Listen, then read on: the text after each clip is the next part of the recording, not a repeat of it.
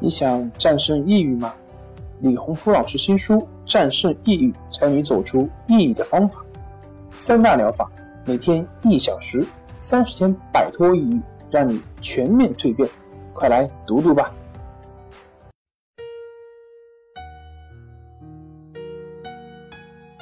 病友的深夜独白，你能看到自己的影子。你。在说，我在听。如果你想和我聊聊你的故事，请添加微信 s u 九九一二三四五六七八九。大家好，欢迎来到重塑心灵，我是心理咨询师赵春霞。今天我们来聊一聊。高三学生的强迫焦虑症如何迅速摆脱？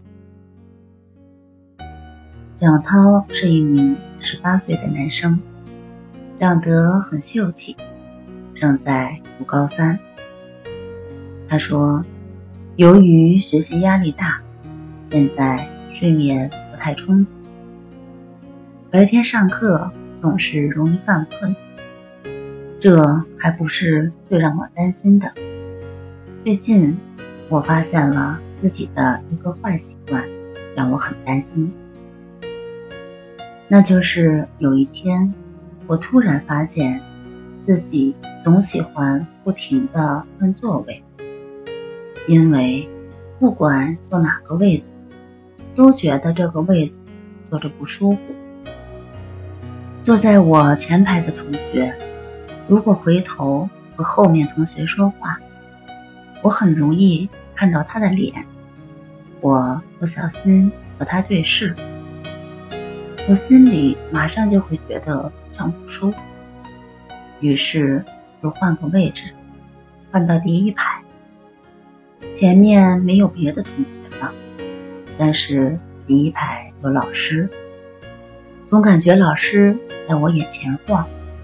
我的余光里总有他，我就总要注意他，整个人变得很焦虑，逼着自己的眼睛只看试卷，不看老师。眼睛被盯得生疼，脑子也木木的，对试卷上的试题反应比较迟钝。每天一上课，我就活在这种担心中。强迫自己不去想，不去看老师，可脑子根本无法集中注意力去看书、去复习。在宿舍、操场或者是其他地方都不会这样，只要一上课、一坐下来，脑子里就会自动想到这个。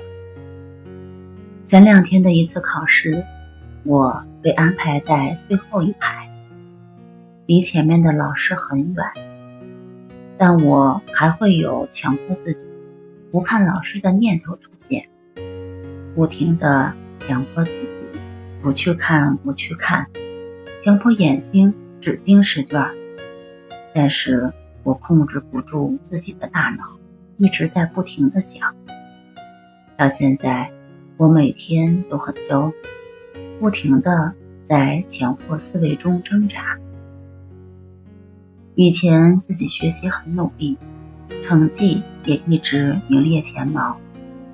现在因为这个强迫，有点陷入对上课的恐惧和焦虑中，以至于我现在都有放弃上课的想法，想回家去复习。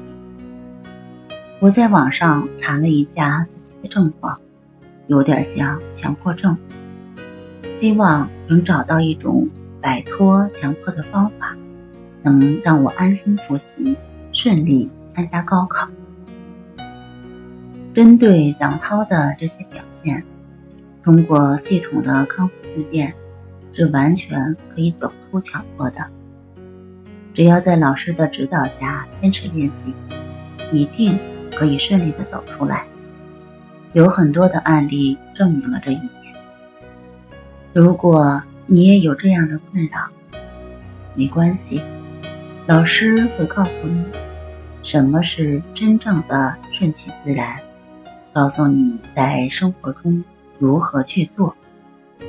当你掌握了正确的方法，一切都不再是问题。好啦，今天就和大家分享到这儿，那我们下期节目再见。